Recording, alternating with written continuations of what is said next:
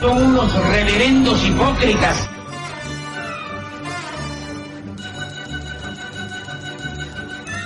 ¿Por qué no suben a la tribuna a responderme si son tan hombrecitos? Tú te puedes reír, tú puedes decir lo que tú quieras, pero tú mientes.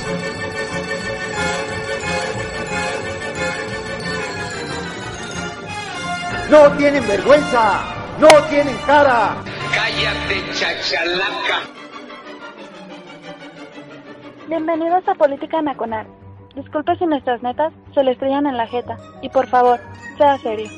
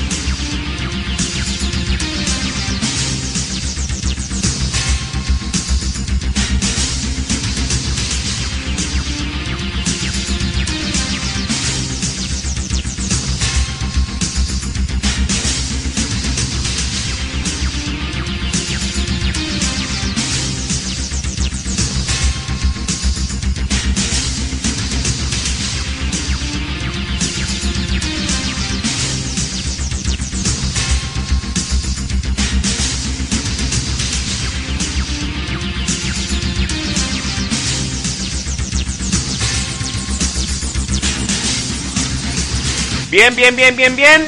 Hola pueblo, estamos de vuelta. Soy Oscar Chavira dando comienzo aquí a Polaca Nacional en radiotuiteros.com, la casa de política nacional. Gracias a la gente que amablemente se está congregando en el chat. Ajá, sí. Ay, canijos. Hoy nos tienen como medios olvidados. Bueno, ya llegarán. Voy a poner retardos. No va a haber vales de, vales de Walmart esta quincena. Este, gracias la gente que amablemente nos está escuchando vía TuneIn. Ya sabe usted que salimos por TuneIn para el godinato del segundo turno de los viernes. Y la gente que está ahí en el Rosario de las 8 de las iglesias puede estarnos escuchando en vivo vía TuneIn, un chichero en una de las eh, eh, de los oídos y el otro pues con el rosario en la mano, ¿no? Y ya sabe que también el día que se le pega a la gente de postproducción, el día que no están de peda, este, salen los podcasts de política nacional. Yo sé, antes de que me mienten la madre, yo sé que le surge el podcast de la semana pasada que estuvo en Macedon Vix. Ya, ya se los haremos llegar en algún momento. No desesperen, chamacos. Tampoco es cuestión de mentar madres, digo yo. Digo yo Hablando de el Macedon Vix, hoy es día de su cumpleaños. Por eso no está aquí con nosotros. Alguien pidió que viniera, pues cómo no. O sea, le mandamos un pastel con una de las edecanes dentro. Y es seguro que pues, a estas horas ya de estar este el pastel allá en Yunquétaro. Eh, a punto de salirle de can del pastel. Pero desde aquí le mandamos una felicitación al Mesambix.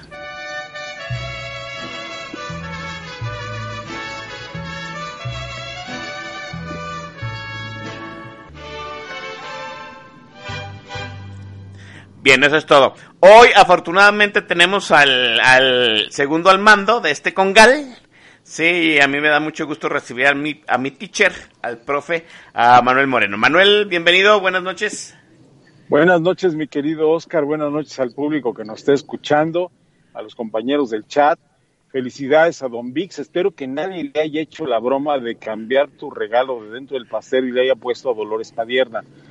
que esa era, aparentemente, esa era, esa era, una broma de muy mal gusto. Entonces, o a John Ackerman, que es peor. Pero bueno, este, yo, espero este, que le estén pasando muy bien. Le mando un fuerte abrazo al querido Don Vix. Y este, y pues, eh, gracias a quienes nos están escuchando, Omar, como siempre, como cada viernes. Eh, un saludo muy, muy afectuoso. Sí, a, lo mejor, miren, una de esas el Javo Chávez, que es el encargado de distribuir el pastel, ha de haber eh, soltado uno de sus chairos enjaulados porque habrá de ustedes saber que, que tenemos laboratorios donde analizamos a la chairiza, ¿no? Eh, y así como la película de este Leyenda, ¿se acuerda de esa película? Eh, que enjaulaban para ver si encontraban un remedio, pues no. Ah, dice Antorolinius, dice que eh, le enjaulaban a la Chainbaum. le, le, van a entregar el, pastel al maestro Don Vix en medio de un cinturón de paz. Ajá. eh, ah, sí, cierto. No, dice el Master Shah que eh, le mandamos a la senadora Citlali. Uh, no. Mire, no cabe. Eh, no, no, cabe, no, cabe, no, no. Este, lo siento mucho el Shah, pero pues no. Eh, Citlali hicimos todo lo posible, pero era demasiado voluminoso. Y ya se usted cómo están las entregas por FedEx, muy cabronas. No, ahorita me recuerda, no sé si hayas visto tu Manuel, esa película que se llama La Grande Bellezza, ¿sí? Que, que habla de un escritor italiano. De hecho, la escena inicial de la película es precisamente el cumpleaños número sesenta y tantos del escritor. Y le sale una vedette de, un pastel, ¿no? Así ha de estar el maestro Don Vix ahorita, ¿no? Obviamente ha de estar bailando alguna este, baladita entera y le va a llegar el pastel. Le mandamos un gran abrazo al maestro Don Vix en su eh, vigésimo cuarto aniversario. Un abrazote.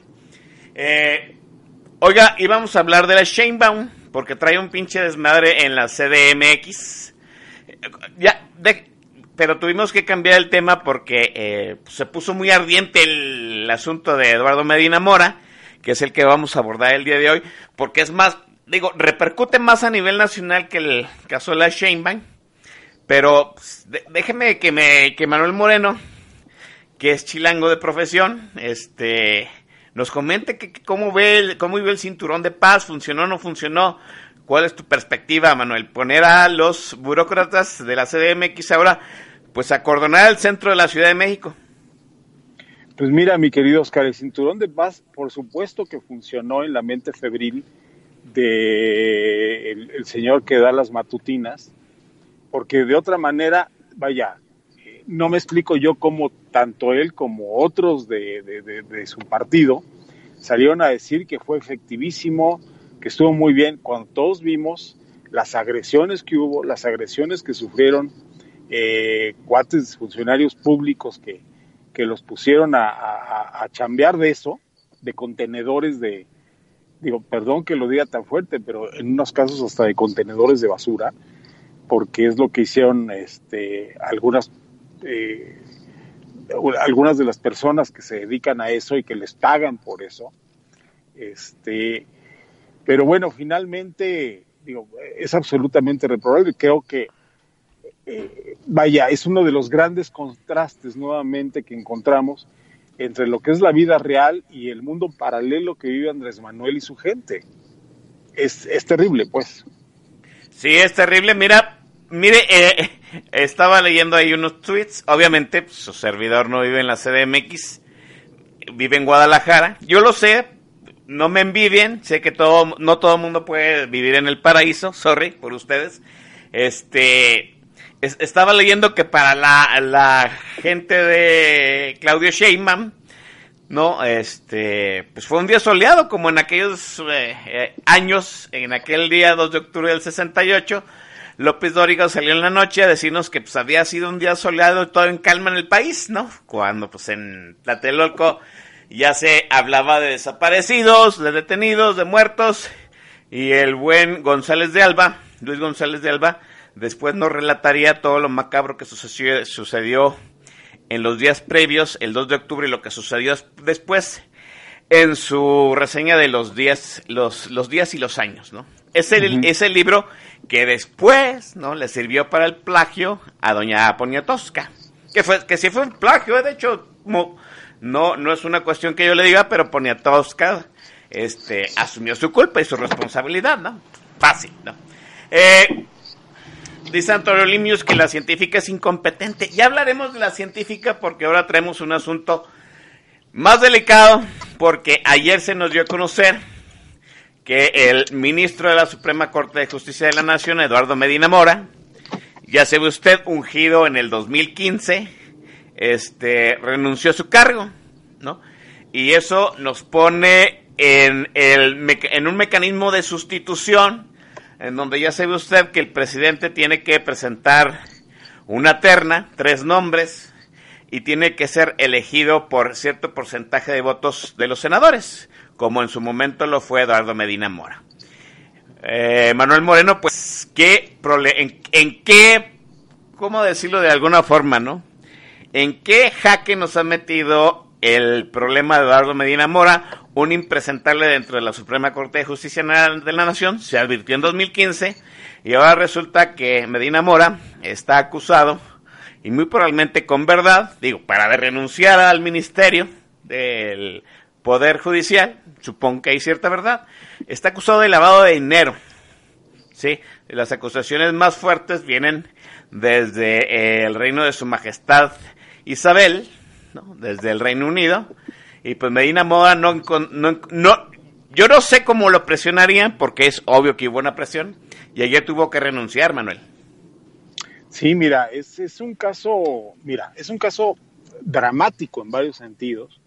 Dramático eh, porque, bueno, nos da, digo, no es que nos demos cuenta ahora, nos viene a, a ratificar que el Poder Judicial pues también está totalmente lleno de, cuestiones de corrupción terribles. Eh, no es el único caso y no va a ser el único caso, aunque Andrés Manuel ponga gente como la quiera poner. De hecho, ya en sí es un caso de corrupción el hecho de que hayan puesto a la esposa de Riobó, lo recuerdan como, como magistrada. Entonces ya ese en sí es un caso, bueno, de, a todas luces eh, complicado. Eh, el, asunto con, este, con Medina Mora es que más allá o independientemente, bueno, de que la unidad de inteligencia financiera le detectara eh, todos estos movimientos extraños de HSBC, tanto en Londres como en Washington, curiosamente en los dos lugares donde estuvo como embajador. El, el tema aquí eh, o el, problema que yo le veo por el cual, por donde lo agarraron para que, para que se, se hiciera la capicúa, me refiero a que tanto estuviera tranquilo Andrés Manuel con, con sacarlo de la jugada, como él tener que salirse de ella, es el, el asunto este de uso de, de este uso de, de, ¿cómo se llama? de influencias, de, ¿cómo se llama? manejo de influencias, en donde él le ayuda a Alejandro Quintero, quien fuera vicepresidente de Televisa, fíjate desde dónde viene el asunto. Alejandro Quintero, si lo recuerdan, bueno, pues es de los que armaron toda la campaña negra en contra de Andrés Manuel y que últimamente, curiosamente, también la unidad de inteligencia financiera lo agarró es el del caso este del reportaje este que armaron en, History Channel que se llamaba Populismo en la América Latina. ¡Sas! Entonces, eh, primero agarraron a, Alejandro Quintero. Alejandro Quintero, también no se recuerdan en el juicio que le hacen a Alejandro Quintero, eh, el muy estúpido revela los nombres de los agentes encubiertos, tanto de la DEA como del FBI, que estuvieron involucrados en el asunto del armado de, narcotráfico en Venezuela. Bueno, para no hacerles el cuento muy largo, también estas agencias se encabronaron con, Quintero y denunciaron a Medina Mora por, eh, por, haberlo, por haberlo defendido. Ellos son los que se encargan de darle a la unidad de inteligencia financiera toda la información tanto de Washington como de Londres para que lo, para que lo, lo enjaulen por el asunto de, primero del lavado de dinero. Luego, cuando pues, Alejandro Quintero hace de las suyas, agarran a, a, Medina Mora, porque Medina Mora es el que se encarga con su puesto de empezar a operar en favor de Alejandro, de Alejandro Quintero eh, las cuentas que le había congelado eh, la unidad de inteligencia financiera. Es decir, él empieza a cabildear con amigos suyos, jueces, incluso con un cuate del Instituto Nacional Electoral, no recuerdo ahorita el nombre, para que le descongelaran a Alejandro Quintero una de sus cuentas. Entonces, obviamente, pues esto no solo pone en advertencia a la Unidad de Inteligencia Financiera, sino que pone en, en, en total jaque a Andrés Manuel López Obrador, que dice, a ver, a ver, exactamente, entonces, bueno, esto fue lo que hizo que López Obrador se encabronara todavía más de lo que pues ya, de, de lo que ya lo tenía agarrado, es decir, él ya lo tenía agarrado por lavado de dinero, pues bueno, eh, pero ya que te metas a defender al güey que lo trató de hundir, cuando menos en las, pasadas elecciones, pues ya también trae un agravante eh, para, para Medina Mora, de la cual sí se agarró Andrés Manuel para decir, agárrenme a este cabrón y ahora sí demuéstrenle lo que sea. Entonces, Medina Mora, al saberse investigado, eh, recurrió primero a tratar de filtrar la información, pues de que el estrés por su esposa que había muerto pues, hace dos años, eh, por cuestiones de salud, se tenía que retirar, pero pues, ningún pinche ministro en este país se retira 11 años antes de que acabe su magistratura. Entonces, eh, al único que aparentemente se le ocurre hacerlo es a, esa a Medina, Mora. Mora. Entonces, vaya, tiene cualquier cantidad de agravantes y, y, y, bueno, no solo son agravantes en materia de corrupción, son agravantes en contra de Andrés Manuel. Entonces, eso es lo que realmente, eh, esa es la factura, como bien apuntas en el tweet, es la factura que está teniendo que pagar este hombre. Eduardo Medina Mora opera de algún modo con gente de alto calibre. E, e, es, e, qué curioso que ahora, en cierto sentido, se han estado veniendo a revelar, pues podríamos decirlo de esta forma, ¿no? Los este, abogados de la minoría rapaz, ¿no? Podríamos decirlo así, del 1% que gobierna el país, eh, ya detuvieron en algún momento a Collado, no sé si Collado ya saldría de, de, de la cárcel, no lo sé. No, ahí sigue, ahí sigue. Ahí, ahí sigue, y, ahí Collado, sigue. Y, y, además mi amor estuvo en su fiesta. no, no, no, sí, sí, sí se conoce, ¿no? Y ahora Medina sí. Mora, de entrada, o sea, renuncia a la de ministro de la Suprema Corte de Justicia de la Nación, algo que yo no había visto en, en mis 48 años de vida, y yo creo que tampoco te había tocado algo así, Manuel. No, no, en realidad este es, eh, es un hecho inédito en el sentido de que efectivamente pues este cuate, ¿cómo se llama? Eh, renuncia con tal antelación, porque eso es, eso es lo que más causa un poquito de revuelo, ¿no? La antelación con la que renuncia este cuatachín a un puesto que sabes que prácticamente es vitalicio, porque después de los 15 años viene la, el post magisterio que te becan por otros años más. Vaya, son puestos realmente muy, muy consentidos dentro de la administración pública. Y pues nadie renuncia a lo pendejo, ahora sí que por, porque sí, ¿no? Ni porque se sienta enfermo, ni porque nada. Es más, aún sintiéndose enfermo, y ahí tenemos el caso de Olga Sánchez Cordero, pues ahí siguen, ¿no? Sí, hasta que hasta que los jubilan. No, Entonces, el, este, el, el, ministro Cosío estuvo enfermo los sus últimos años en la Suprema Corte Exacto. y, y, ni así, ¿no? Exactamente. Entonces, sí es la primera vez que me toca ver un caso así, por lo cual pues también es así como que bastante asombroso. Sí, eh, repetimos esta situación de los 11 años de antelación de Medina Mora y los ejemplos de, de Sánchez Cordero y el ministro Cosío para saber la magnitud de lo que está de eh, cómo decirlo no de la de la losa que le están poniendo encima a Medina Mora.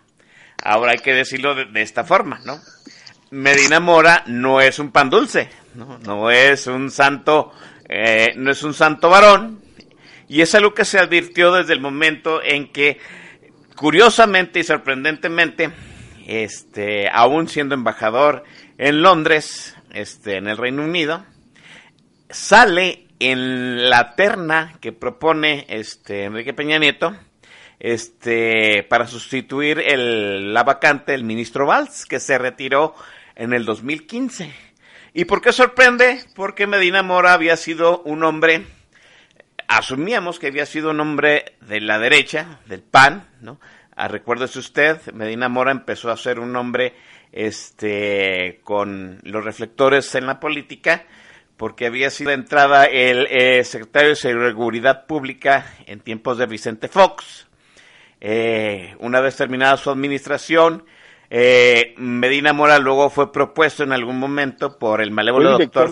fue el doctor del, ah, sí, cierto. no se te olvide. Antes de todo, fue director del CISEN. Cierto, es cierto, salió de, brotó del CISEN, es cierto, ¿no? Pues era y nuestro... también por eso están induciendo la información de que él sabía o filtró lo de los famosos videoescándalos de, de, de Bejarano. Sopas, cierto, cierto, no, pues sí, sí, sí, Medina Mora es, era, era el jefazo antes de que lleváramos nosotros aquí al CISEN, es cierto, ¿no? Bueno, del CISEN pasó a ser secretario de Seguridad, algo, un movimiento que en su momento pareció toda lógica con Fox. Eh, con el malévolo doctor Fecal saltó a la Procuraduría General de Justicia, en aquellos tiempos era Procuraduría, no Fiscalía, un movimiento que también resultó este, lógico, ¿no? Si, vienes del CISEN, luego pasas a ser el jefazo de la seguridad, pues luego pasas a fiscal, ¿no? Pero Medina Mora empezó a acumular, pues, una larga cola de asuntos tenebrosos, ¿no? Eh, obviamente, como dice Manuel, eh, Manuel Moreno, su actuación en los videoescándalos, este, ah, el, el michoacanazo, ¿se acuerda usted? ¿no? Con Felipe Calderón. sí. Cuando detuvieron a, pues, ¿qué? Más de una decena de presidentes municipales de Michoacán acusándoles de vínculo con el narcotráfico y el resultado de toda esa operación fue ningún detenido. Todos después, eh, uno a uno, empezaron a salir de la cárcel por fallas en el debido proceso. Y eso se debió, pues, en cierto sentido, a Medina Mora. Y como procurador, pues ya sabe usted, ¿no? Eh, a, él en su momento también le tocó participar en el desafuero, ¿no? Investigarlo de, de cierto sentido. O sea, Manuel, hay pues una serie de facturas acumuladas, una larga cola que le pisaron a Medina Mora como para llegar al 2015 y curiosamente siendo un este un operador del PAN encontrarlo en la terna de Peña Nieto, Manuel. Sí, bueno, ah, mira, tú lo señalaste muy bien hace unos minutos cuando dices, bueno, si esa minoría rapaz, etcétera, etcétera. Pero efectivamente, o sea, él ha sido una de las personas que pertenece a ese pequeño grupo de, acumuladores de, privilegios y poder, sí, hay que decirlo. Mira, acuérdate que él empieza también a funcionar en ese sentido eh, cuando en su casa se reúnen Josefina Vázquez Mota, que era la jefa de campaña del PAN, se reúne Manuel Espino, que es uno de los que, eh, era el presidente del PAN en ese entonces, y Bernardo Gómez, que era vicepresidente de Televisa, una de las personas más cercanas a, Emilio Azcárraga. Y entre los tres, y, bueno, con Medina Mora, empiezan a generar pues toda esta campaña de, de, miedo que se lanzó de que Andrés Manuel era un peligro para México, lo cual, bueno, ya constatamos hecho presidente este cabrón. Pero a final de cuentas, por ahí vino también eh, esta, esta, esta, una factura más en contra de, este hombre, ¿no? Entonces, eh, vaya, son un, cúmulo de cosas que si tú le vas rascando, pues vas encontrando que este cabrón, bueno, al rato van a salir que se acostó con Beatriz Gutiérrez Müller, el pobrecito. Digo, es que está además tan dirigido el asunto de su actividad profesional en contra de Andrés Manuel López Obrador que lo menos que nos podíamos esperar, casi casi te podría decir que era cuestión de tiempo, pues que este cuate cayera. Porque pues, es uno de los enemigos más declarados de Andrés Manuel López Obrador. E, el gran problema y es al capítulo que vamos, mi estimado Manuel, es el momento en que se le... es, es, esa situación del 2015 que, mm, ¿cómo decirlo? Forza, porque fue una situación forzada entre PRI y PAN, ahorita lo vamos a comentar, forza ese, ese punto blando en la Suprema Corte de Justicia de la Nación, de la Nación perdón, y es una factura que ahora está cobrando Andrés Manuel López Obrador en el único poder que de algún modo estaba respaldando al ciudadano para contener los dilates y, la, y el desdén por la ley que eh, López tiene desde la presidencia, ¿no? Hay que, hay que decirlo de esta forma. El Macedon Vix ya puso unos tweets, que si no mal recuerdo fue el martes, acerca de que pues, hay una presión enorme sobre el Poder Judicial y ese, esa presión, de algún modo, está surtiendo efecto.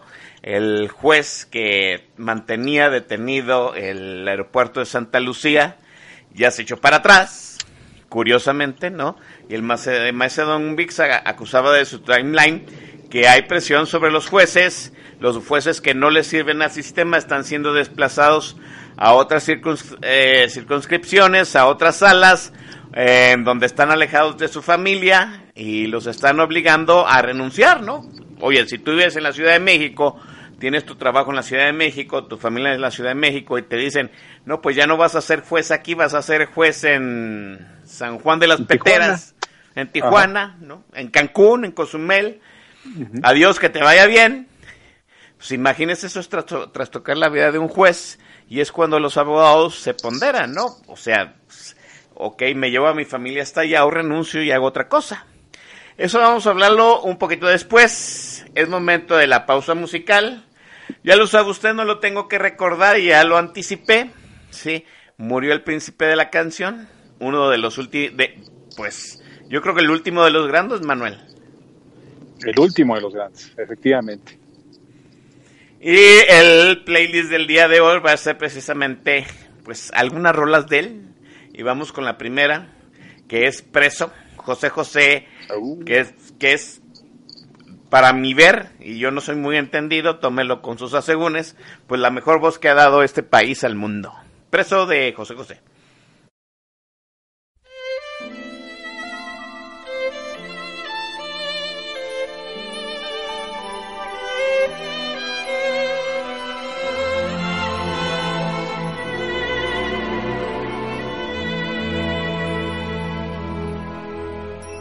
Mira si estoy loco por tu amor, que en lugar de huir de ti, te pido ayuda. Mira si me has hecho enloquecer, que en lugar de aborrecerte, te deseo. Vamos a decirnos la verdad, tú te aprovechas de mí y yo te amo. Vamos a decirlo de una vez, ¿cómo puedes tú ser libre mientras yo soy preso de la cárcel de tus besos, de tu forma de hacer eso, a lo que llamas amor?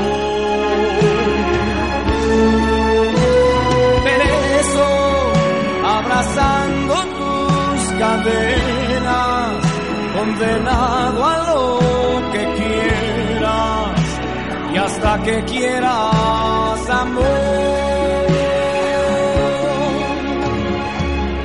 Mira si estoy tonto de verdad, que pienso que si obras mal es culpa mía.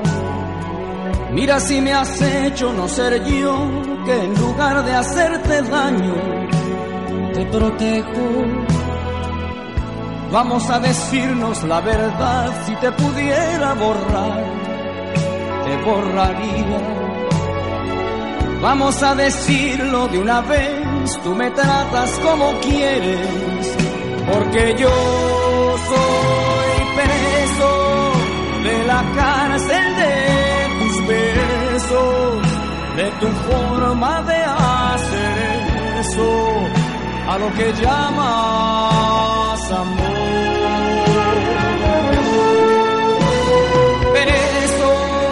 abrazando tus cadenas, condenado a lo que quieras y hasta que quieras amor. Preso de la cárcel de tu forma de hacer eso a lo que llamas amor. Perezo abrazando tus cadenas, condenado a lo que quiera y hasta que quieras amor.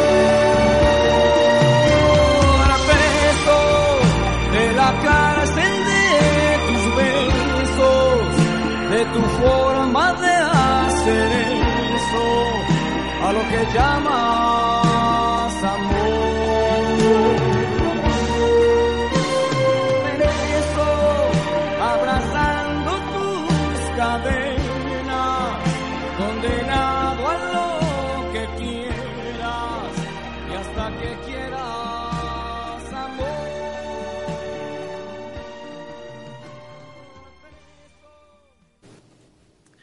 Es el príncipe de la canción y es preso. Una enorme canción. Déjeme, decirle. Oiga, qué desmadre se, se armó por el cuerpo de José José. Y yo, yo lo voy a decir rápidamente, como se le dije a un amigo. A mí me parece que el José José que pertenece al público ya lo hemos perdido desde hace muchísimos años, ¿no? Y lo que quedó del José José ya es una cuestión familiar. Ya no, ya no me interesa, ¿no? Pero sí que Borlote se ha armado por el cuerpo de José José. El público quiere su festejo, ¿no? Quiere rendirle su tributo. Y ya, ahora sí, vuelvo, vuelvo a decir, pues se nos fueron los, los grandes, ¿no? Ya, ya que nos queda, alguien empezó a barajear ahí nombres, ¿no? De quién nos queda de los que cantan. Pues yo creo que ya nada más Vicente y cerramos en la cortina. Qué feo es eso, ¿no? Pero al menos, vuelvo a decir, nos quedan sus discos. Déjeme hacer unas menciones. Ahí está el Master El Cha. Eh, Antorolimius están en el tag. Este, por acá en el Twitter nos está saludando Janet Álvarez del Castillo. Saludos a Janet. No, este, Cristian Omar, el señor Carauscon. Saludos también. Ah, mire, aquí está diciéndonos este pluviofilia, plu, perdón, pluviofifilia, que saludos al maestro Don Vix, que también es día de su cumpleaños, ¿no? Que son contemporáneos de edad y fechas. Ah, pues también déjenme ponerle también el este las mañanitas al, al señor Pluviofifilia. A ver, el mariachi blandengue, venga.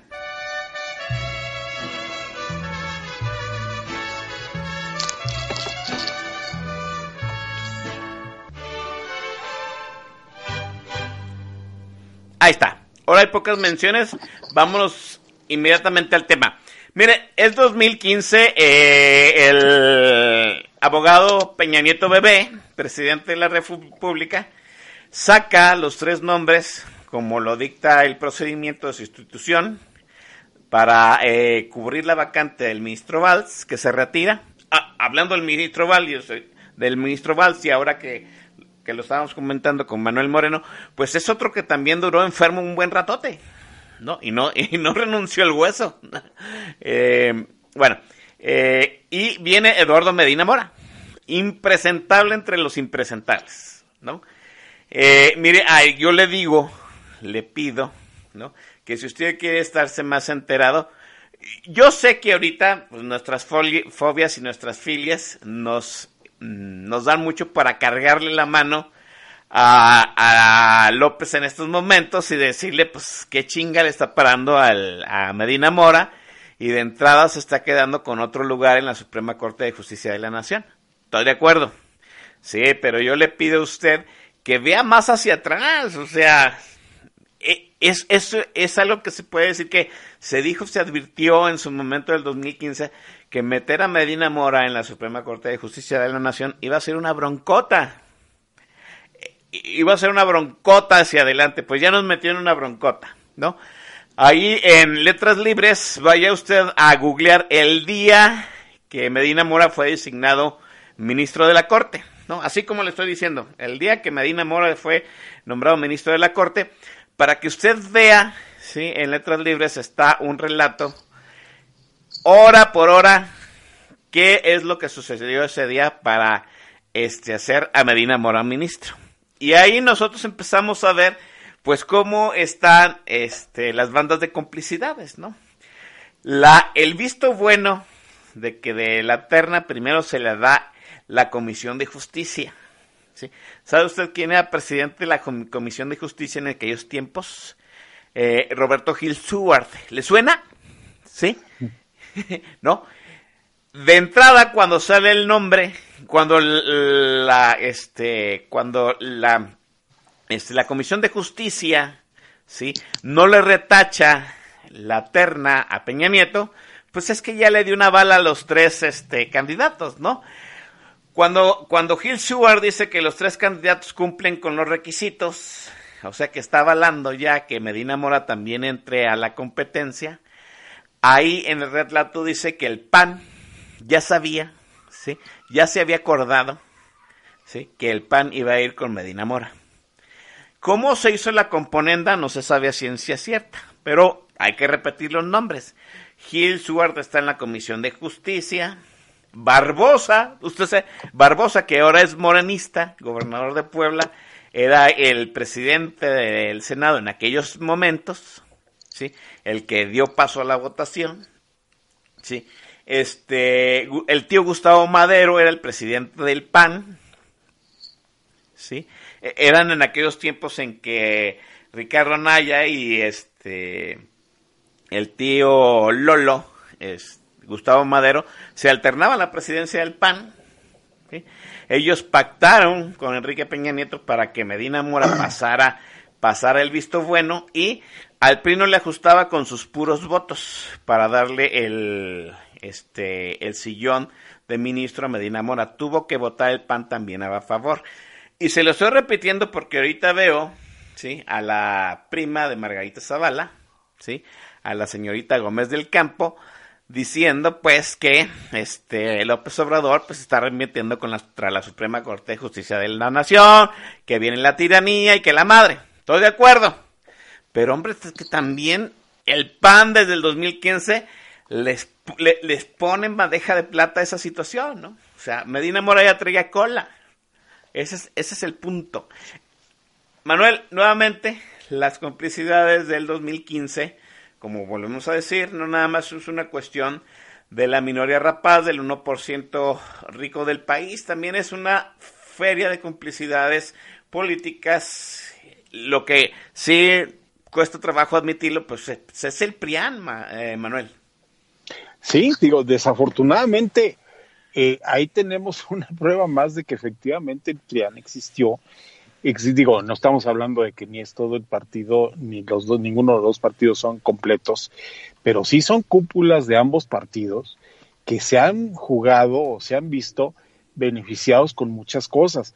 Y te hace falta mencionar, mi querido Oscar, un personaje que también es importante eh, en, taparle eh, la cola, intentar taparle la cola tanto a Medina Mora como a muchos otros del, del sexenio de Peña Nieto, que es Bas el cuate que fue procurador del Estado de México y luego también fue de la Unidad de Inteligencia Financiera, ya casi al final del sexenio, pues resulta que este cuate también estuvo coludido con el asunto de Alejandro Quintero y estuvo coludido con el asunto de las colas que dejó en Gran Bretaña y en este y en, y en, Washington este hombre y Bas fue el encargado de, de taparle algunas de las cosas a Medina Mora.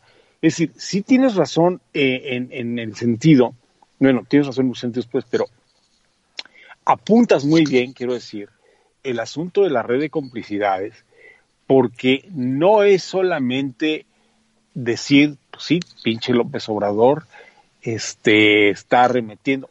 Sí, pero el cabrón lo que está haciendo es aprovecharse de lo obvio y, y las cosas se rompen por lo más delgado y este cabrón era lo más delgado de la Suprema Corte de Justicia. Es decir, cuando tú lo anuncias como un impresentable, te estás quedando corto, mi querido Oscar. El cabrón eh, realmente era un tipo que desde el CISEN empezó a construir cuadros de apoyo muy fuertes a lo que sería la, gente del Estado de México, ya apuntándose como, como este, desde, desde el desde el que fue tío de Peña Nieto, que el, casado con la francesa Montiel, se me olvida el nombre a veces, desde Montiel, desde ahí fue haciendo una serie de cosas que apoyaban al grupito de Montiel en el Estado de México. Mira, a lo mejor futureando un poco si tú quieres, pero de alguna manera sí viendo cómo coaligar a la gente del PAN, alguna gente del PAN, perdón, con alguna gente del PRI, que se iban tarde que temprano a hacer del poder. Por eso también yo te mencionaba el caso de, de, de, de Calderón, de la campaña de Calderón, de Josefina Vázquez Mota, porque desde ese entonces es cuando está, este, eh, ¿cómo se llama? Eh, este hombre, Medina Mora, tejiendo ese tipo de, de, redes para él tampoco salirse del poder. Es decir, su gran premio a final de cuentas no fue la Procuraduría, porque la Procuraduría estaba incluso eh, fuera de su alcance porque no era un, un área que era tan fácilmente controlable por él. El gran premio de Medina Mora fue justamente ser miembro de la Suprema Corte de Justicia, porque son puestos que ya, ya un jubilado te duran 25 años. Y son 25 años de estar recibiendo no solo un buen cheque al mes, que eso es, para este tipo de personas es prácticamente lo de menos, sino tener esa gran posibilidad de hacer grandes negocios con cúpulas financieras, cúpulas empresariales, perdón, y, con, y seguir con las cúpulas políticas. Sí, así es. Este, ese es el gran problema, ¿no? Impresentable en su momento y, y, de hecho se anticipó que él era el ministro que iba a presionar dentro de la Suprema Corte de Justicia de la Nación cualquiera eh, em, que iba no a, presionar, iba a nulificar cualquier intentona de, eh, pues, obviamente, cobrarle sus eh, sus saldos pues, a la alta clase política y empresarial de este país. al final pues ya supimos que sí, ¿no? Así fue. El gran problema es que en la ecuación de la cúpula, de las cúpulas del poder, pues no, no, no se calculó, o quizás sí, por ahí a lo mejor buena traición, de que este Andrés Manuel López Obrador iba a ser presidente. Ahora, hay que decirlo de esta forma, ¿no? Tampoco Andrés Manuel López Obrador anda persiguiendo los actos de corrupción a todo lo que da está esperando su momento. Es una guerra, es una guerra de, de, ¿no? de golpeteo político, hay que decirlo así.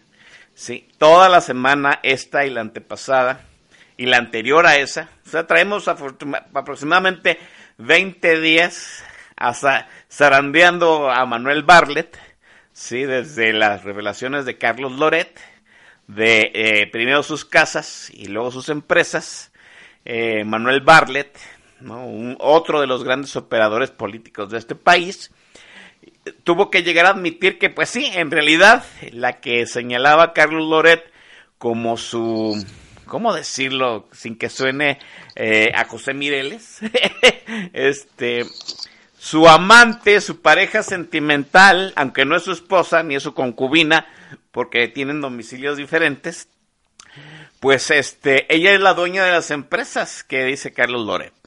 En pocas palabras, ella es la dueña, ella, es la empresaria exitosa, aunque ya sabemos que en realidad pues es el prestanombres de Manuel Barlet, hay que decirlo fácil y tendido, ¿no?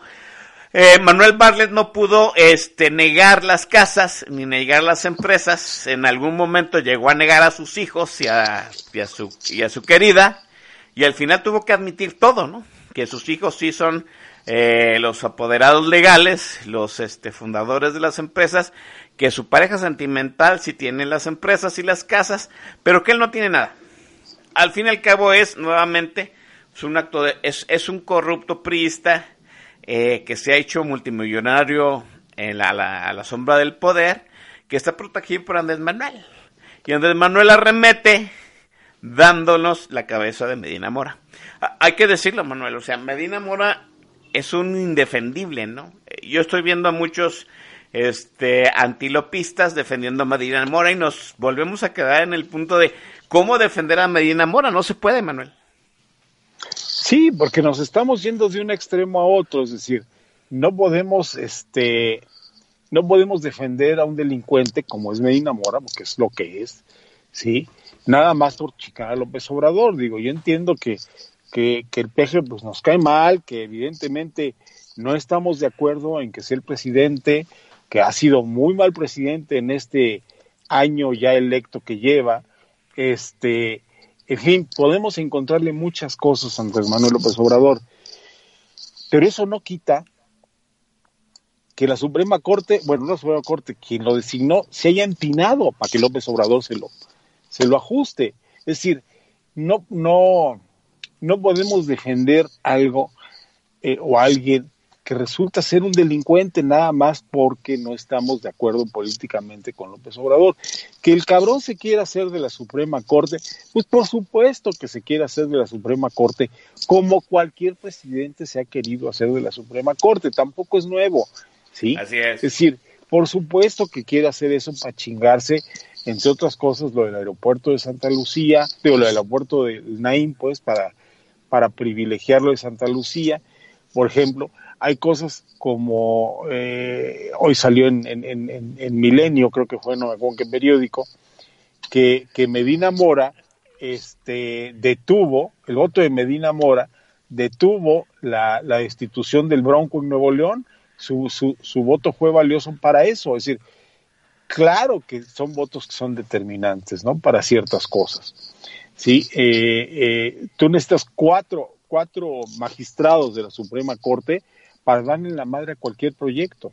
Entonces, con cuatro frenas cualquier cosa. Entonces, si, si López Obrador se está haciendo de gente, eh, de su gente para que vaya a la Suprema Corte de Justicia, pues no es, eh, digo, no es culpa más que de la Suprema Corte de Justicia de tener estos eh, elementos como Medina Mora. Ahora, por otro lado, sí, es cierto, quien, a quien ha estado nombrando López Obrador como el caso de la señora Riobó, pues tampoco es para... Para, aplaudirlo, ¿no? Para aplaudirlo, al contrario, es para repudiarlo. Pero por ahí es por donde debían de, atacar a López Obrador. Digo, no, no, no defendiendo un pinche delincuente como Medina Mora. Lo cierto es que Medina Mora renuncia hijo de su madre, pues hubo uno que hubiera querido que renunciara desde el primer día que se, que se hizo ministro, pero renuncia en el peor momento, ¿no? Y, y, hasta, hasta parece que estoy defendiéndolo, pues vuelvo lo mismo. O sea, era impresentable desde, desde el 2015, pero las circunstancias políticas del país, vuelvo a decirlo, pues daban para que en este momento los ministros, eh, ¿cómo decirlo sin que sin que se, sin que suene a que no hay de otra, ¿no? Pues que los ministros eh, fueran una base institucional de este país. Pina Mora deja una vacante y hay dos ministros nombrados por López Obrador, afines a López Obrador. Vuelvo a repetir, hay que ver todas las ternas que ha mandado López Obrador a todos los este, a todas las instituciones que ha tenido que nombrar sustitutos y hay un cínico este un, dedo cínico en, esa, en, esas elecciones, ¿no? De hecho, recuérdese, este, a principios de año, pues eh, sonaba un nombre para la Comisión de Reguladora de Energía que tres veces fue enviado y tres veces fue rechazado, ¿no? Xochitl Galvez, de hecho, subió un video evidenciando que era un soberano incompetente para el puesto que aspiraba y López Obrador lo volvió a meter, ¿no? Son incondicionales al poder eh, federal este, y ahora vamos a esperar la terna que va a mandar López Obrador, pero pues Manuel, no esperamos que, que en, en, estos momentos, pues como tú bien dijiste, pues López Obrador sea ajeno a esa lucha de poder y no quiera, como todo el resto de presidentes, pues influir en las decisiones de la Suprema Corte a futuro. Así es, digo, él finalmente, bueno, detenta el poder ejecutivo, como es, eh, lo detenta con, con pues prácticamente como, como, un, como un tipo autoritario, eh, tiene el poder legislativo en sus manos, digo, todos sabemos las mayorías que hay en ambas cámaras, incluso en los congresos locales.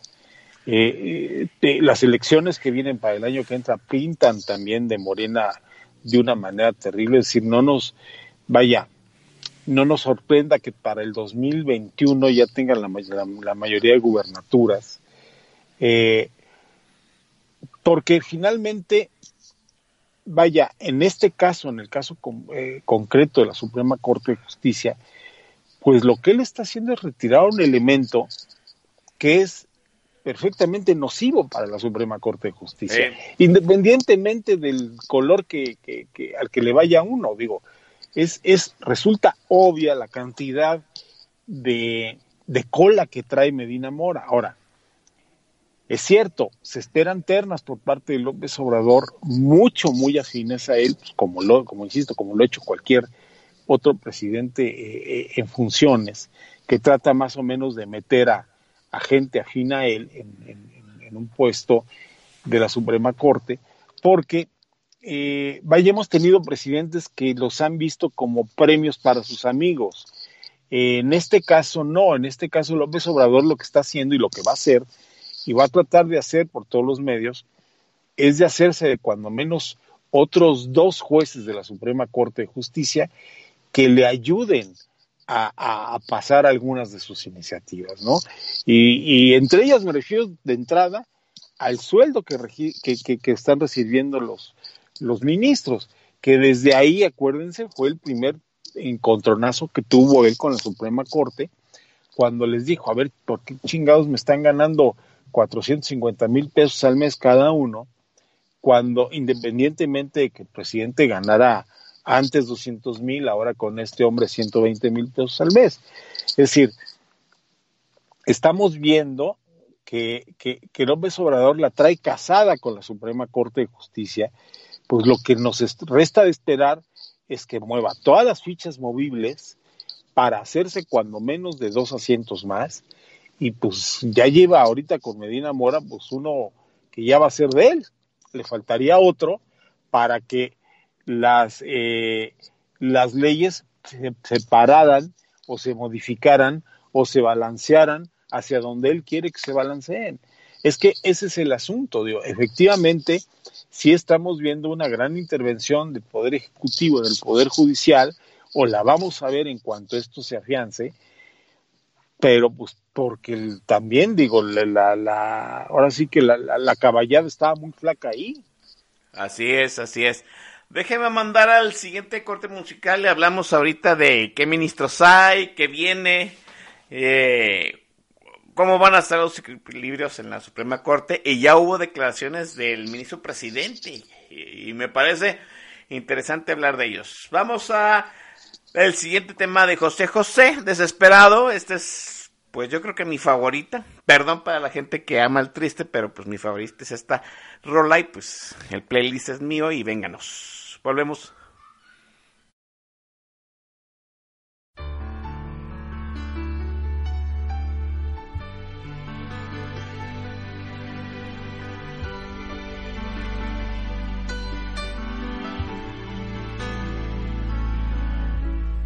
Vuelve,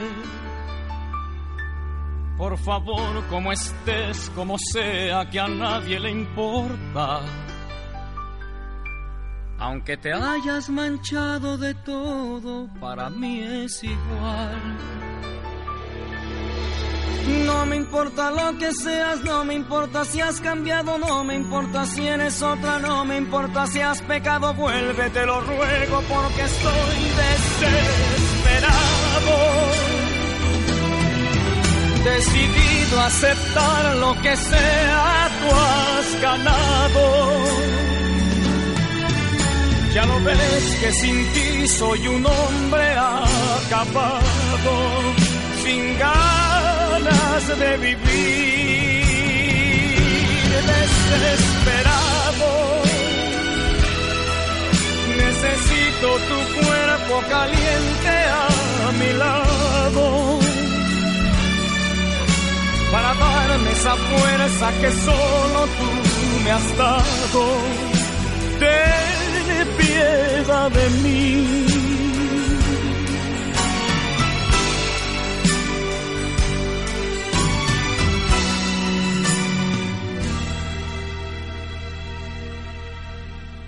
Vuelve,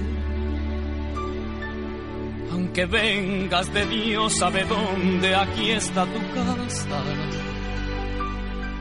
aunque te hayan tocado mil manos, para mí es igual. No me importa lo que digan, no me importa lo que has dado, no me importa si estás limpia, no me importa lo pasado, vuélvete lo imploro porque estoy desesperado. Aceptar lo que sea, tú has ganado Ya lo ves que sin ti soy un hombre acabado, sin ganas de vivir, desesperado. Necesito tu cuerpo caliente a mi lado para darme esa fuerza que solo tú me has dado ten piedad de mí, desesperado, decidido a aceptar lo que sea, tú has ganado. Ya lo ves que sin ti soy un hombre acapado, sin ganas de vivir, desesperado Necesito tu cuerpo caliente a mi lado para darme esa fuerza que solo tú me has dado. Bien, ese ha sido el príncipe de la canción con Desesperado. También vamos a poner el triste para la gente que es muy fan. Pero mientras déjenos hablar acerca de la Suprema Corte de Justicia de la Nación. Mire, aquí ya tenemos los integrantes se los voy a mencionar desde el más antiguo hasta el más nuevecito, ¿va? José Fernando Franco González Salas, que tiene 12 años dentro de la Suprema Corte, lo nombró Vicente, bueno, no lo nombró Vicente Fox, sino que fue nombrado en el sexenio de Vicente Fox. Luego seguiría con nueve años Luis, Luis, Luisa María Aguilar Morales, no, Luis María Aguilar Morales, perdón, es su nombre. Ese lo nombró Felipe Calderón Hinojosa. Con nueve años también tiene el ministro presidente actual, Arturo Saldívar, Leyo de la Rea, que también lo nombró Felipe Calderón. Eh, con ocho años, Jorge Mario Pardo Rebolledo, que lo nombró, bueno, fue en la terna de Felipe Calderón. Este, con seis años, Alfredo Gutiérrez Ortiz Mena, emanado también de una terna de Felipe Calderón con seis años también Alberto Pérez Dayán, de una terna de Felipe Calderón. Ojo que Felipe Calderón, eh, de, en el sexenio de Felipe Calderón se, se eligieron cinco ministros de la Corte y siguen ahí. Eh, ojo con ese dato. Eh, de los que ya fueron nombrados en el sexenio de Enrique Peña Nieto Bebé, con cuatro años, pues estaba Eduardo Medina Mora, por supuesto, Javier Laines Potisek, con tres años, Tres años también tiene Norma Lucía Piña Hernández. Y luego ya vienen los que recientemente nombró López Obrador, que son Juan Luis González Alcántara Carrancá, que de hecho es el ministro presidente más anciano, más jevo, tiene 70 años, perdón por lo de anciano, y Yasmín Esquivel Moza, que es pues la, la esposa de Riobó, el escandalazo de López Obrador, metiendo a la esposa de su contratista, de su jefe de campaña, de su jefe de gabinete. Ella tiene 56 años y apenas seis meses dentro de la corte. Ese es, ese es, ese es ahorita, digamos que los ministros que están, son 11 ministros, dos ahorita son, digamos, afines al López Obrador. Estábamos haciendo balance, el balance da que pues el sexenio de Felipe Calderón sigue pensando mucho dentro de la corte, pero Estábamos utilizando, Manuel, el termómetro de Arturo Saldívar, el presidente de la Suprema Corte de Justicia de la Nación, que ha sido muy conciliador. Eh, ah, yo creo que hasta en los momentos en que López Obrador ha sido demasiado agresivo con la Suprema Corte y el Poder Judicial, Manuel. Así es, sí, exactamente. Eh, de hecho, él es el que ha mediado en los temas de, más ásperos entre, entre López Obrador y lo que es el resto de la, de la sala superior. Eh, el, el, asunto con, con, este, con Saldívar Lelo de la Rea es que en sus últimos discursos que ha dado como, presidente, como ministro presidente de la Suprema Corte, ha elogiado mucho el trabajo de López Obrador, le ha dado mucho vuelo a lo que para él significa el término corrupción eh, con respecto a la justicia que también, mm, perdón, y, volviendo al tema de Medina Mora, acuérdense que es precisamente eh, Saldívar Leloy Larrel que inicia dentro de la Suprema Corte de Justicia una investigación en contra de Medina Mora por una cuestión de, de, de, exceso de personal que estaba metiendo él en sus eh, eh, en su en su en su en su, en su, sala exactamente. Eh, y que pues no obviamente no era permitido era como como casos de aviaduría. Entonces también inician este inicia una una pesquisa interna dentro de la Suprema Corte es decir por todos lados está lloviendo este hombre y, en el caso de Arturo Saldívar, eh, mencionaba, te mencionaba yo, si efectivamente en los discursos, ustedes lo pueden notar, ahí están los discursos impresos y las versiones de sus discursos, en donde él le da a, López Obrador ese gran beneficio de la gente que vino a acabar con la corrupción en el país, ¿no?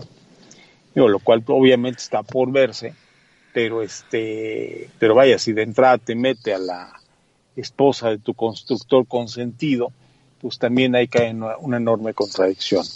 Sí, así, me, o sea, debo de ponderar mucho a Arturo Saldívar. En algún momento yo pensé que estaba actuando de muy diplomático, pero pues el hecho de la, grosera este, designación de la esposa de tu contratista, pues me parece que eso ya debería haber levantado algún tipo de foco rojo en el panel de la Suprema Corte. Mire, eh, en este día, eh, bueno, de ayer a hoy que se ha dado a conocer la renuncia de Medina Mora, eh, Diego Valadez, usted lo recuerda, Diego Valadez en algún momento llegó a ser este procurador general de la República y es ahorita uno de los abogados, se asume, pues más reconocidos del país, ¿no? Es de hecho un, un este profesor muy respetado de la Universidad Nacional Autónoma de México Dice Diego Valadez en un tuit, ¿no? La Suprema Corte de Justicia no es ni debe de ser un contrapeso del gobierno. Ah, cabrón. La Corte resuelve conforme a derecho y no con criterios políticos. ¿Ok? Los contrapesos deben de estar en el Congreso. Esto es lo que se hace en toda democracia constitucional.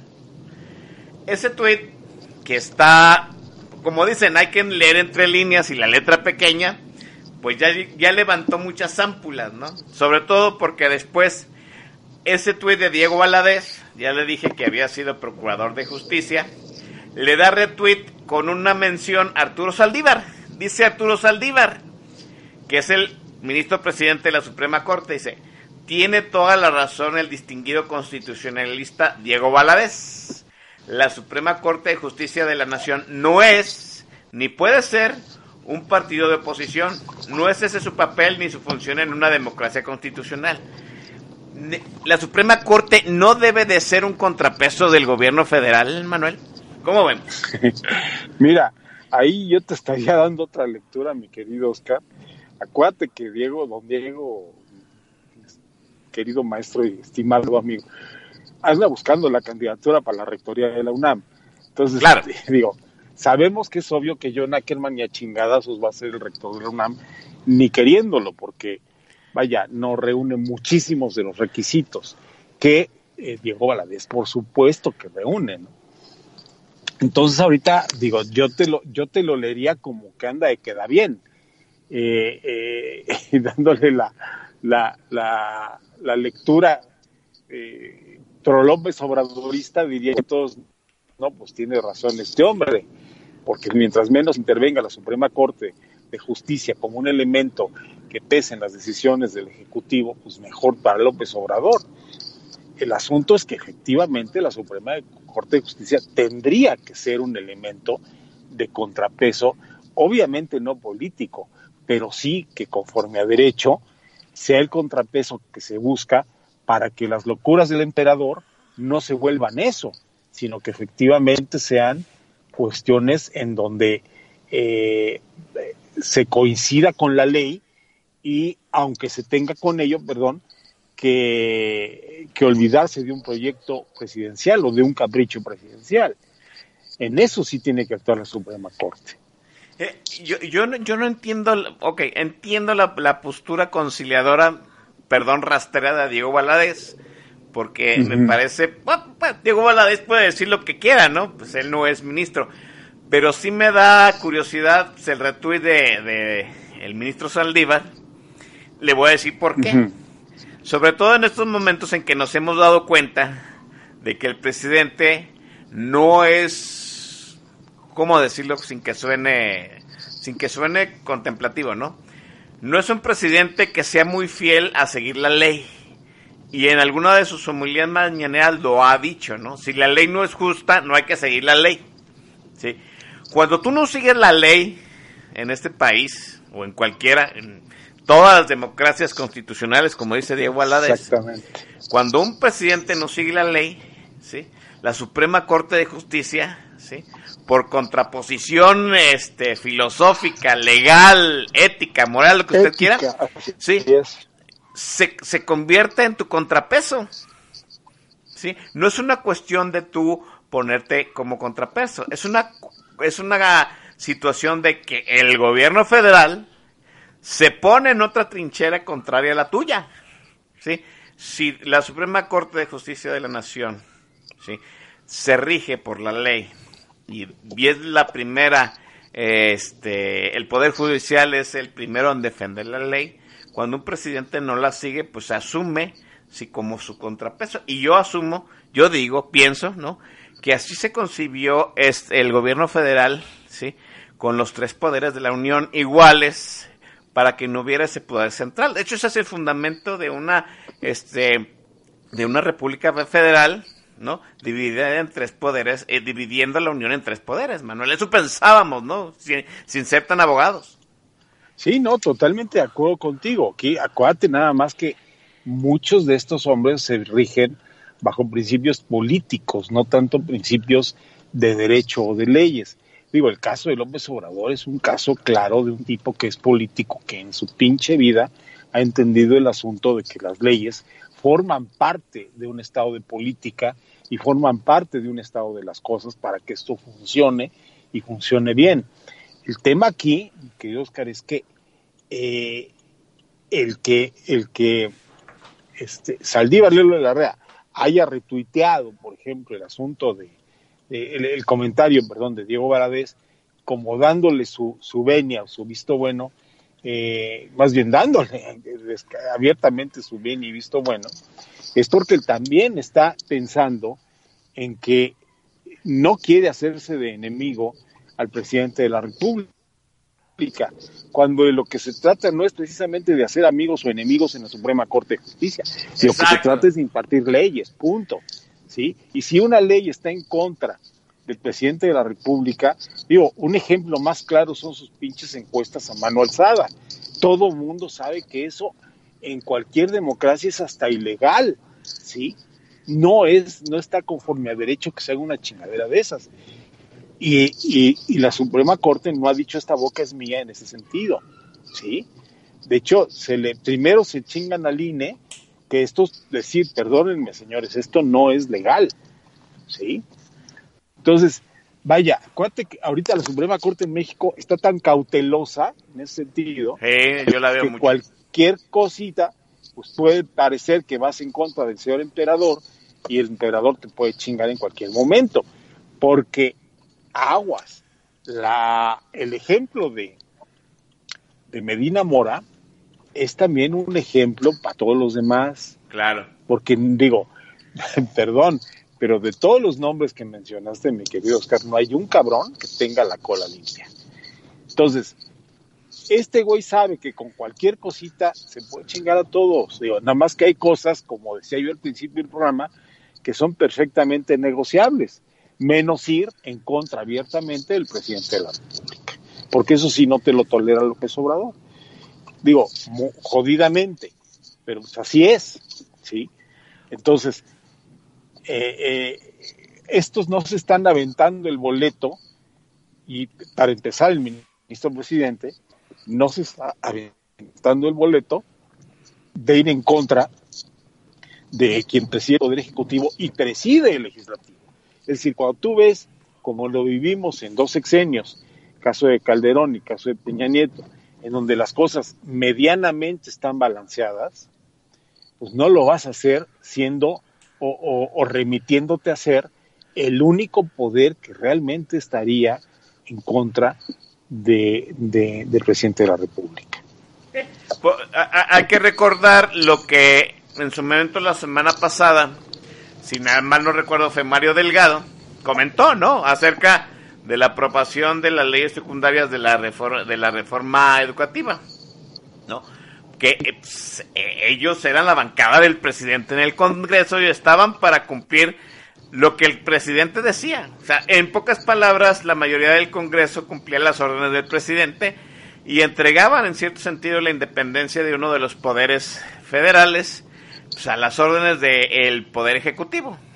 En pocas palabras, el Congreso no va a ser contrapeso de, del Ejecutivo. Entonces, por una cuestión sencilla, si dos están, están coludidos, pues el tercero nos tiene que servir de contrapeso, ¿no? Y ahora con estas declaraciones, el hecho de que venga el torpedeo vía Medina Mora, que ya sabíamos que era pues, la cuerda más delgada dentro de la Suprema Corte de Justicia de la Nación, pues en dónde deja al ciudadano que en cierto sentido estaba encontrando en el Poder Judicial la forma de tener los dislates y el desdén de la ley del presidente. ¿Cómo quedamos la sociedad, Manuel? Pues mira, quedamos más frágiles de lo que pensábamos. Quedamos más, digo, perdón, te voy a ser honesto, quedamos más vulnerables que al principio. Porque bueno, cuando menos al principio pensábamos que ahí teníamos pues algún resguardo en el sentido de, de, sí seguir, por ejemplo, emitiendo amparos, emitiendo ese tipo de cosas que ahora ya muchos jueces la van a pensar dos veces. Eh, lo que acaba de suceder con uno de los, de los jueces, no me acuerdo de qué sala fue, en donde eh, retiró de repente su amparo en contra del proyecto de, de, Texcoco, eh, cuando ya lo había dado, te deja esa terrible duda de decir, bueno, a ver, ¿por dónde vamos a actuar la ciudadanía si estamos viendo que ahorita algunos de los jueces hasta se están retrayendo de cosas que ya teníamos por sentado que iban a hacer en favor de la ciudadanía. Es, es, es, un estado vulnerable el que te deja la, Suprema Corte actuando así. Definitivamente, y, no vemos por dónde, ¿no? Hay que esperar, de, dice la regla que hay que esperar la terna del presidente. Asumo yo que si pues, esta es una operación planeada, ya tiene los nombres, ya habló con los sustitutos, y pues la bancada de Morena en el Senado, pues ya debe de tener este palomeado a alguien, ¿no? Oye, y lo que decías, perdón, Oscar, que te interrumpa, y lo que decías hace un bloque, o bloque pasado, antepasado, perdón, de lo que mencionaba Don Mix, de que efectivamente se está moviendo a mucho, a muchos jueces fuera de su circunscripción para que eh, eh, tronarles de alguna manera a su ámbito, perdón, de circunscripción, mandándolos a otro lado, eso, perdón, es prerrogativa de la misma Suprema Corte de Justicia y es prerrogativa del ministro presidente el decir a fulano, a mengano y a perengano hay que ofrecerles amistosamente determinadas cosas, tío, porque eh, yo vi cómo funcionaba en el Tribunal Fiscal de, el Tribunal de Fiscal Administrativo. Igualito sucede el mismo esquema en la Suprema Corte de Justicia. Es prerrogativa del ministro presidente decidir palomear, a ver, de estas salas quién se va, de estas salas quién se va, para cubrirme vacantes en estas otras salas. Es decir, sí hay ese tipo de presión, pero es una presión interna que seguramente se fraguó con, con el Ejecutivo yo no le veo otra otra significancia más que esa. Sí, comentaba el maestro en su, en su hilo de tweets, pues que dentro del, obviamente, la Suprema Corte de Justicia de la Nación, como hay dentro de todas las instituciones del país, es un grupo afín al presidente, ¿no? Por votación, por complicidad, por este eh, pragmatismo político, prebendas, sí, así es, ¿no? y que ese grupo afín dentro del Poder Judicial, afín al presidente, a López, pues estaba presionando esa situación. ¿No? hay que recordar, Manuel, y, tú y yo hablamos en su momento de eso, pues el hecho de cómo este el sobrino de, eh, Dolores Padierna, mandó a la cárcel a, en un abuso de, funciones a Chayito Robles, ¿no? Así es, exactamente. Independientemente de que Chayo Robles se lo merezca o no, pues también ahí el, el, asunto fue, lo sabemos, con todo dolo y con toda venganza. Hay una situación, eh, en algún momento lo comentamos, habría que proteger a la Suprema Corte de Justicia de la Nación porque pues, era el último reducto de contrapeso de, eh, de los dilates de, este, de López y toda su, su fauna gangster en el, en el Congreso. Y pues lo que dice el ministro Saldívar sí me parece pues, una, una, de entrada decepcionante y luego peligroso, ¿no? Estoy de acuerdo que institucionalmente, pues la Suprema Corte de Justicia de la Nación no tiene partido político, sí, él es afín a la ley, pero pues tu presidente, su forma de actuar, y lo ha dicho abiertamente que si la ley no le favorece no la va a seguir, pues ya, ya se colocó en las antípodas de tu, de tu postura y eso te convierte en un contrapeso y hay que actuar como tal. Me parece que Saldívar está muy considerador en ese sentido. Vamos a esperar que viene con este pues con la terna de López Obrador, pero yo no espero pues cosas no, buenas. No esperes Manuel, nada bueno, exacto, no, esperes nada bueno. Eh, aquí el asunto, Oscar, y yo creo que, que estarás de acuerdo, es, mira, más que devolver la confianza en la Suprema Corte, es quitarle es el miedo a la Suprema Corte que tiene del Ejecutivo. Claro. Y la única manera de quitarse, quitarle ese pinche miedo es realmente buscar que en 2021 la balanza en el legislativo se incline un poco menos en favor de él. Es decir, si, si realmente conseguimos tener un legislativo bastante más dividido o dividido completamente, eso sería benéfico para todos no tanto por el hecho de que la, el, el, el, legislativo ya la piense dos veces antes de empezar a pasar leyes pendejas como la extensión de dominio, como todas las que se han agregado el pendejo de Mario Delgado, este, y realmente le estás dando, o le estás dando, sí, le estás dando un respiro a la Corte, en el sentido de decir, puta, ya no voy a ser la única con la que se va a pelear el presidente, Correcto. si algo sale mal. Sí, esto es, me parece muy preciso el apunte de Manuel. Pues esta situación del jaque mate Medina Mora convierte las elecciones intermedias del 2021, el, este, el, ¿cómo se dice? El referéndum al Congreso, pues en un punto esencial otra vez para las trincheras que están en contra pues de este de este gobierno de López. Déjenme mandar al último a la última pausa musical. Vamos a escuchar el triste de José José, la voz, la canción, pues de este país, ¿no? Esta es la voz y esta es la canción. Volvemos.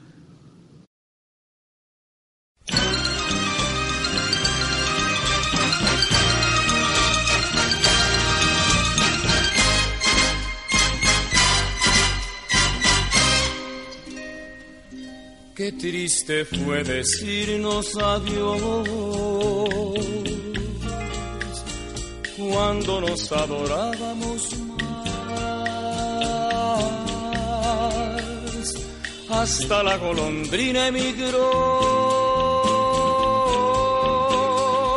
presagiando el final.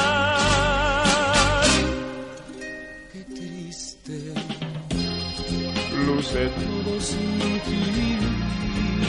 Los mares de las playas se van, se tiñen los colores de gris. Hoy todo es soledad.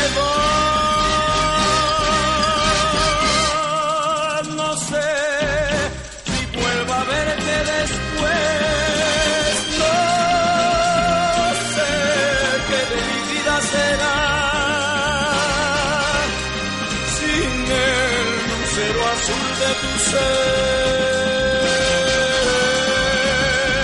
que no me alumbra ya. Hoy quiero saborear a mi dolor. No pido compasión ni piedad. La historia es que amor se espiritual.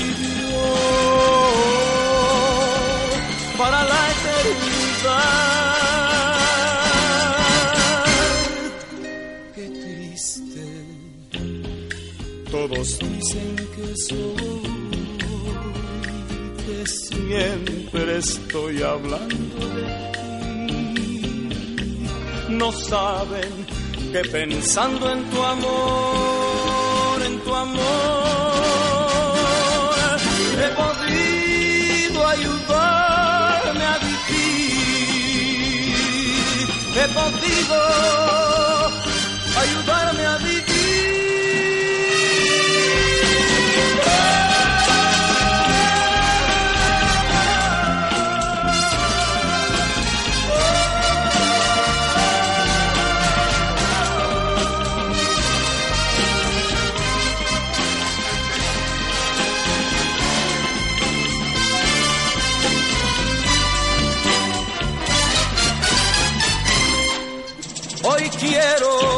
saborear mi dolor. No pido compasión ni piedad.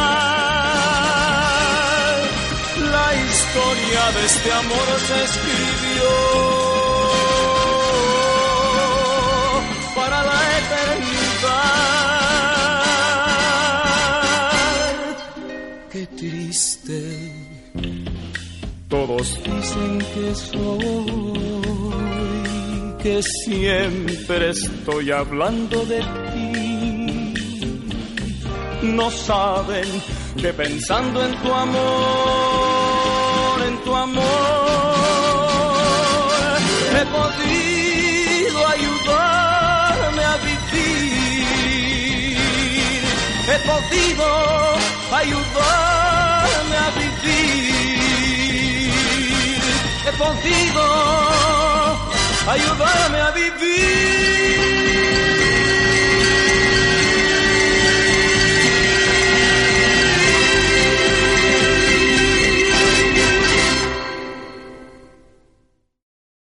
Está del nabo, chamacos. Es, es, eh, hay momentos en que hay que admitir este la derrota en una batalla. ¿sí? Si esto, si es, si esta si esta querella contra López Obrador es una guerra a seis años, pues muchachos, perdimos la primera batalla y esta batalla, esta, esta derrota, porque es una derrota por supuesto de la sociedad, se gestó desde el 2015 y vuelvo a repetir y a lo mejor estoy chingue chingue con eso, pero muchos advertimos que Medina Mora era un impresentable como ministro de la Suprema Corte. Eh, pero pues hubo un arreglo cupular entre Peña Nieto y el PAN, ¿sí? Para que primero pues apareciera el nombre en la terna del el licenciado Peña Nieto Bebé y luego pues hubo un arreglo con este Gustavo Madero para que el PAN le diera los votos que necesitaba Medina Mora para ser ministro. Esa es esa situación toda la cola que acumuló Medina Mora hasta ese 2015 y las y las las taras y las facturas que acumuló en su lucha contra Andrés Manuel López Obrador le están cobrando factura hoy a Medina Mora y de como dicen se está llevando entre las patas a una sociedad que busca desesperadamente pues una pared, una contención, un muro, otra trinchera donde plantarle cara a esta destrucción del país. Es una derrota como sea, no podemos defender a Medina Borra, pero pues, la sociedad queda vulnerable, Manuel.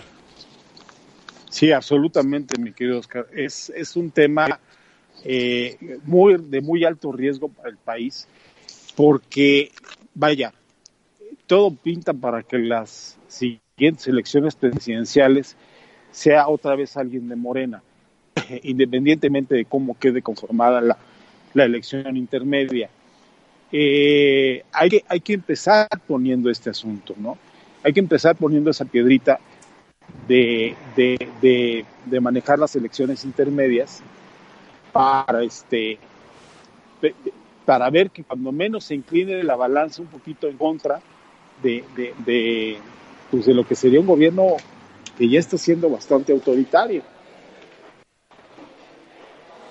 Sí, así es. Las, las elecciones intermedias del 2021 van a ser ahora otro punto medular, sí, porque, pues, como dicen, hay que darle presión a la Suprema Corte de Justicia de la Nación, como bien mencionaba Manuel, y pues de algún modo hay que frenar, hay que meterle un poquito más de freno a la bancada morenista que ya declaró pues que le sirve al presidente, ¿no? Independientemente de la división de poderes. Dice aquí el Master Shah que como vemos a Noroña como juez de la Suprema Corte, pues discúlpeme usted si verlo como diputado es un chiste, pues como juez sería un absurdo, ¿no? Manuel, es momento de despedir el programa. Te agradezco muchísimo habernos acompañado el día de hoy. Te mando un gran abrazo. Eh, gracias por estar en Política Nacional. Muchísimas gracias, querido Oscar. Como siempre, a ti, man. Muchas gracias a quien nos estuvo escuchando. Desafortunadamente no pude estar en el chat. Siempre me gusta estar viendo lo que escriben, pero porque han dado en medio del tráfico de esta ciudad. Pero siempre es un gran placer compartir micrófono contigo y, que nos escuchen ahora sí que los sospechosos comunes, ¿no? Así es, estaremos aquí la semana que entra con algún otro tema. Vamos a ver si ya salió la, los tres nombres de López Obrador. Vamos a balancear las ecuaciones y estaremos aquí este hablando de esta situación. Nos vemos, jóvenes. Bájenle dos realitas el estrés y para despedirnos, pues el grande, el maestro José José que se nos fue pues, la semana pasada, ¿no? Esta semana. Vámonos, bye.